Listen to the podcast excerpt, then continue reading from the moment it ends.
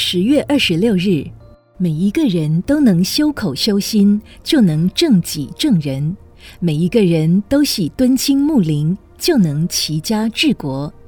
俗语说：“远亲不如近邻”，因为方邻是你在危急时可以及时伸出援手的人。方邻的好处大抵有二：一为互相往来，彼此帮忙，给人方便，也给自己方便；二是树林聚居，必有我师焉。择其善者而从之，可以增长知识与见解。子曰：“德不孤，必有邻。”古人除了选择与品行高洁者为邻外，更不惜花费重金买邻。如南梁的宋季雅，为了与功勋卓著的吕僧真为邻，花了一千一百万买下吕僧真的侧宅。吕僧真问他房宅的费用，季雅答。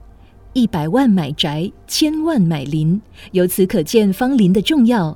与芳邻往来，可以见贤思齐，可以导得其理；与恶邻相交，就如《离骚》所曰：“兰芷变而不芳兮，泉会化而为毛。”因此，选择芳邻是人生的一大课题。而您呢？是别人的芳邻，亦或恶邻乎？文思修，与芳龄往来可以见贤思齐，因此选择芳龄是人生的一大课题。每日同一时段与您相约有声书香。